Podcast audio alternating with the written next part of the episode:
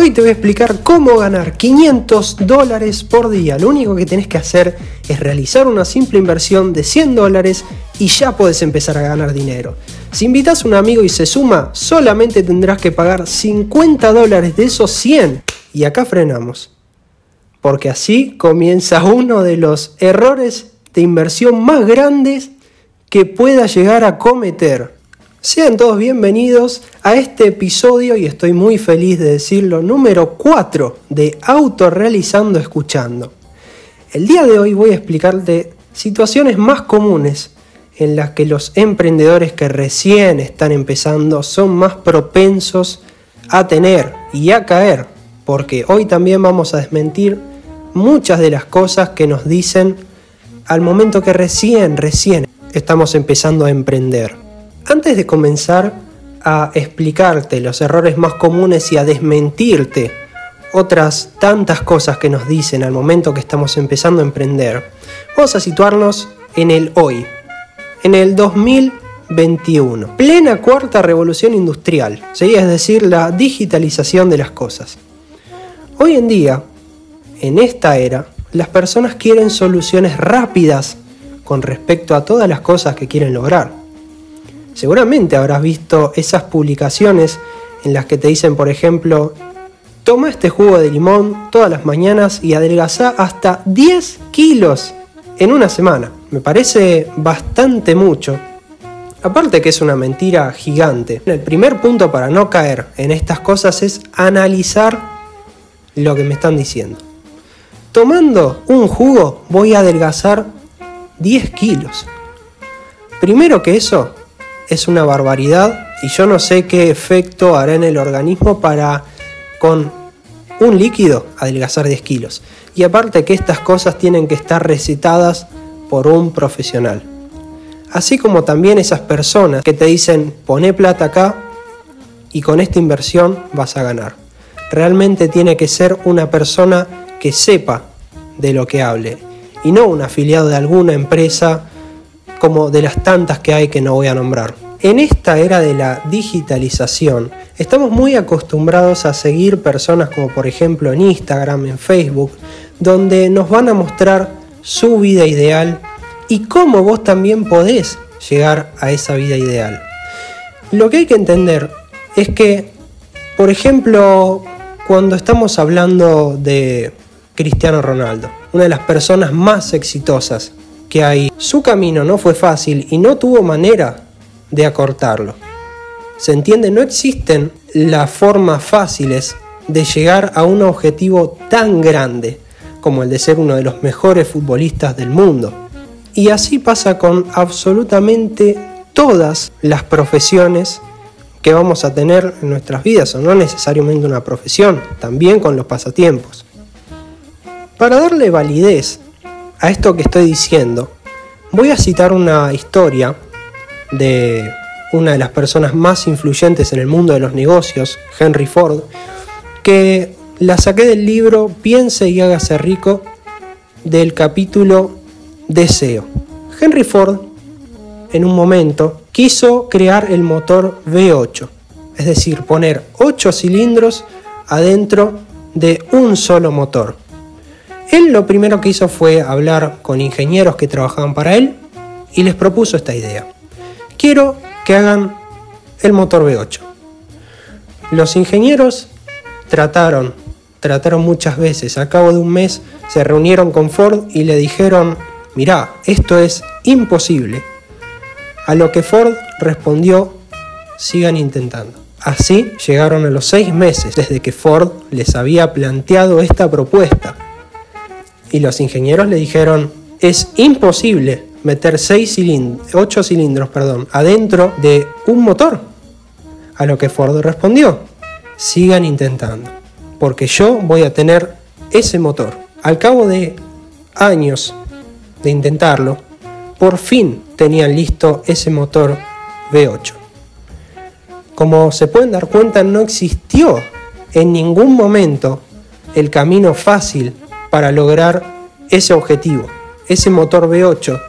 Y la razón por la que yo pienso que la marca Ford es muy reconocida gracias a ese motor V8 que pudo crear en aquella época. Y este también es un claro ejemplo de que aparte del deseo, aparte del trabajo, también está el tiempo. ¿Por qué? Porque así como dice el dicho, lo que rápido viene, rápido se va, también pasa en estas situaciones.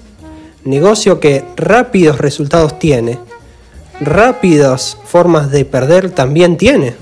Seguramente más adelante también dedique algún podcast exclusivamente para estudiar a Henry Ford, su forma de actuar y su forma de pensar, porque se puede tomar como base para actuar a día de hoy. Ahora sí, dicho todo esto, vamos a ir a la parte donde te voy a desmentir y también te voy a justificar, te voy a explicar el porqué de las cosas que nos muestran al momento que recién, recién estamos empezando a emprender. Primera mentira que voy a desmentir por experiencia propia y por experiencia de otras personas, y yo creo que los que vendan cursos de trading, ahora que me están escuchando, me deben estar odiando.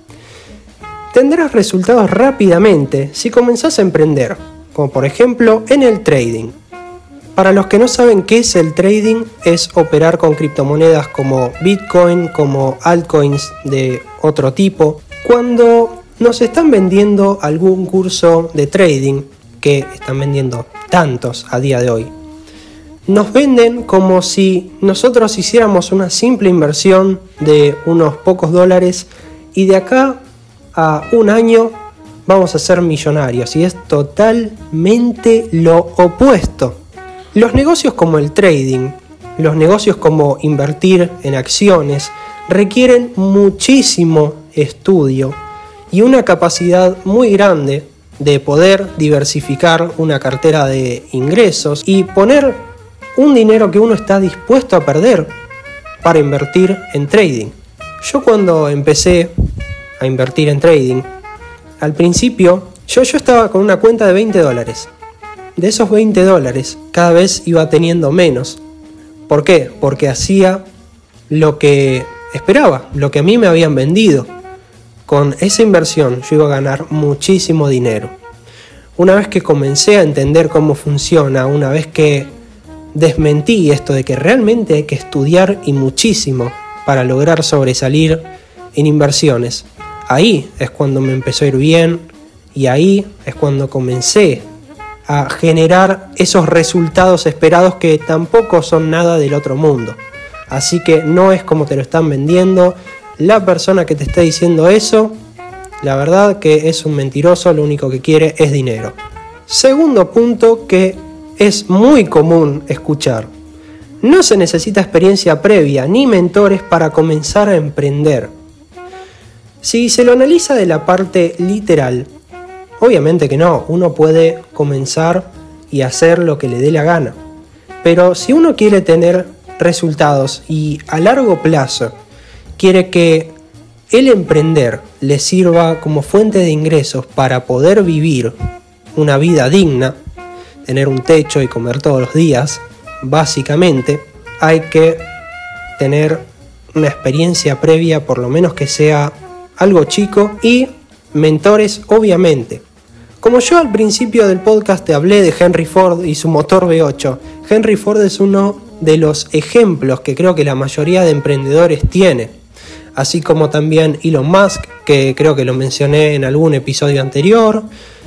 Y como tantos, cuando estoy hablando de experiencia previa, yo no me refiero a que tenés que trabajar antes de emprender. De hecho, yo empecé a emprender antes de trabajar para alguien. Posteriormente sí trabajé para alguien y a día de hoy emprendo. Pero cuando hablamos de experiencia previa, investiga sobre los fracasos más comunes, investiga sobre cómo desarrollarte en ese emprendimiento, qué es lo que querés lograr y también en el camino vas a ir ganando experiencias. Cada vez que fracases vas a entender y vas a aprender sobre ese fracaso y no lo vas a volver a cometer más adelante. Como yo dije que la experiencia es algo fundamental, también el estudio nos lleva al tercer punto que nos van a querer vender al momento de emprender. Para comenzar a generar ingresos solamente tenés que conocer un poco de marketing digital. Un poco nada más. ¿Por qué? Hoy en día se piensa que únicamente sabiendo marketing uno va a poder empezar a generar ingresos, a generar esas ventas de tu producto, de tu servicio. Y el marketing es simplemente un pilar de algo en general que engloba al emprender. Dividiendo, por ejemplo, una organización, una sociedad anónima, como por ejemplo este, Coca-Cola, va a tener una parte de marketing, por supuesto, una parte de finanzas, una parte de recursos humanos, otra parte de administración de empresa y tantas otras áreas que juntas hacen a esa organización. Cuando uno se tira como freelancer, por ejemplo, un emprendedor, ¿no? También tiene que tener un conocimiento de cada una de esas partes que hacen a una organización, porque por más que uno esté trabajando solo, el trabajo de todas las áreas lo tiene que hacer ese emprendedor. Y finalmente, la mejor de todas, la que más vas a escuchar en todo este camino, yo la verdad que no sé cuántas veces la habré escuchado, la universidad no sirve para nada. Simplemente existe para sacarle dinero a las personas que asisten a ella. Si uno lo toma como ejemplo, por ejemplo, siempre se agarran de Henry Ford o de otros más, Henry Ford no terminó el colegio. Está bien, no es un factor determinante la universidad, pero sí que la universidad te va a dar unos conocimientos que no los vas a conseguir en ningún otro lado, de forma rápida. Y rápido me refiero a lo que dure esa carrera.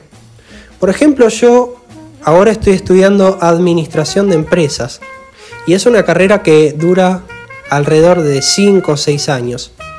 Y durante esos 5 o 6 años formo una base para salir a trabajar como administrador de empresas impresionante. Y para los que digan que la universidad no sirve, yo te voy a dar la respuesta de que sí sirve, porque yo estudio y al mismo tiempo trabajo, y todo lo que estudio lo puedo aplicar a mi trabajo, y me está yendo muy bien. Incluso mejoré mis resultados como empresario y como emprendedor después de que arranqué a estudiar en la universidad. Y con esto hay que tener mucho cuidado porque es una mentira que se dice todo el tiempo.